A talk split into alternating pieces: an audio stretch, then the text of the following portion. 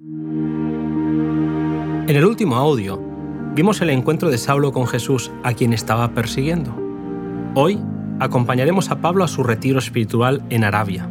Fueron días de preparación.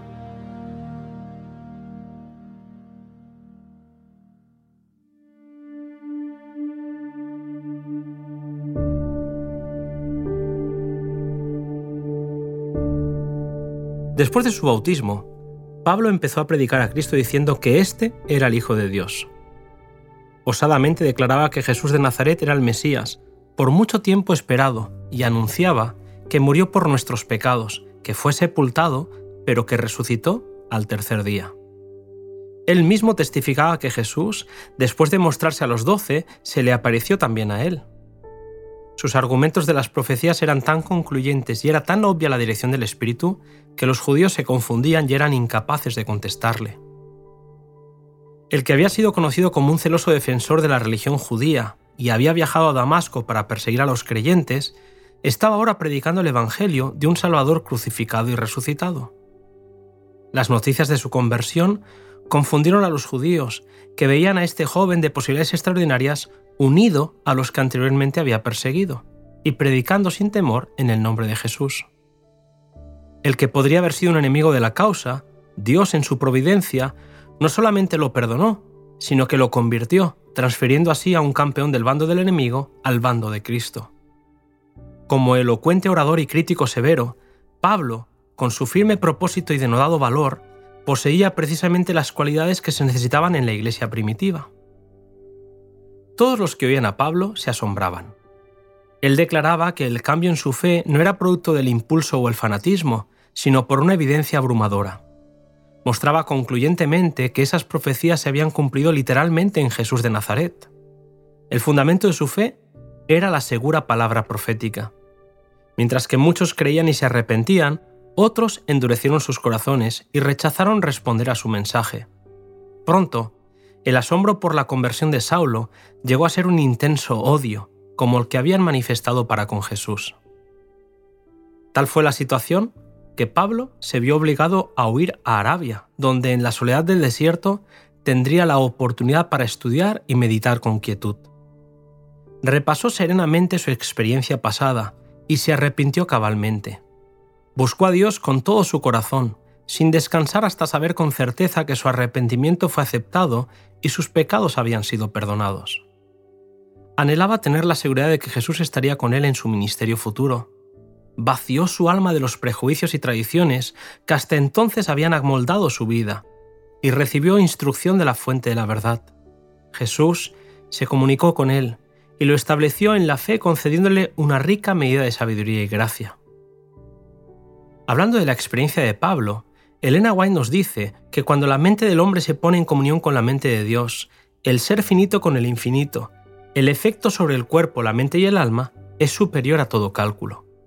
Pablo era ahora un hombre con una misión. Mientras repasaba las palabras que Jesús le dijo en su camino a Damasco, y al pensar en lo que Ananías le había dicho, Pablo entendía más y más claramente el significado de su llamado, a ser apóstol de Jesucristo por la voluntad de Dios.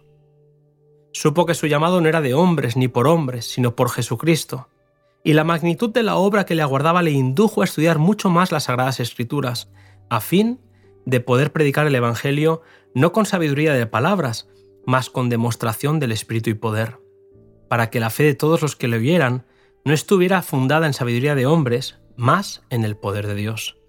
1 Corintios 1, versículos 17 y capítulo 2, versículos 4 y 5. A medida que estudiaba la escritura, viendo la sabiduría del mundo a la luz de la cruz, Pablo se propuso no conocer nada sino a Jesucristo y a este crucificado. Nunca perdió de vista que Jesús era la fuente de su sabiduría y fuerza, y así pudo decir, para mí el vivir es Cristo. Filipenses 1:21. De Arabia, Pablo volvió a Damasco, donde predicaba confiadamente el nombre de Jesús. Siendo que los judíos lo querían matar, los creyentes lo bajaron una noche por el muro de la ciudad y se fue a Jerusalén. Habían pasado tres años desde su conversión. Su objetivo era verse con Pedro, según declaró él más tarde. En Jerusalén, los discípulos le tenían miedo porque no creían que él mismo fuera un creyente. No veían en Pablo un sincero seguidor de Jesús, sino a un fanático fariseo.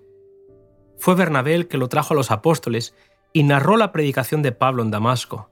Al admitirlo en su medio, tuvieron abundantes pruebas de la sinceridad de su experiencia cristiana. El futuro apóstol de los gentiles estaba a la sazón en la ciudad donde residían muchos de sus antiguos colegas, y anhelaba explicar a estos dirigentes judíos las profecías referentes al Mesías que se habían cumplido con el advenimiento del Salvador. Tenía Pablo la seguridad de que los doctores de Israel, con quienes tan bien relacionado estuvo, eran igualmente sinceros y honrados como él había sido. Pero no tuvo Pablo en cuenta el ánimo de sus colegas judíos, y se trocaron en amargo desengaño las esperanzas que había puesto en su rápida conversión. Sus compatriotas no quisieron creer y procuraban matarle. A Pablo se le partió el corazón, y afligido por la ceguera de los incrédulos, se fue al templo a orar. Allí, según él mismo atestiguó después, cuando cayó en éxtasis y se le apareció un mensajero celestial, le dijo, Date prisa y sal prestamente fuera de Jerusalén, porque no recibirán tu testimonio de mí. Pablo quería quedarse en la ciudad. Huir le parecía algo cobarde y estaba dispuesto a pagar con su vida. Pero no era el plan de Dios que su siervo expusiera inútilmente su vida, y el mensajero celestial replicó, Ve, porque yo te tengo que enviar lejos a los gentiles. Cuando Pablo salió de la ciudad, los judíos se calmaron y la iglesia pudo disfrutar de un periodo de sosiego, durante el cual se multiplicó el número de los creyentes.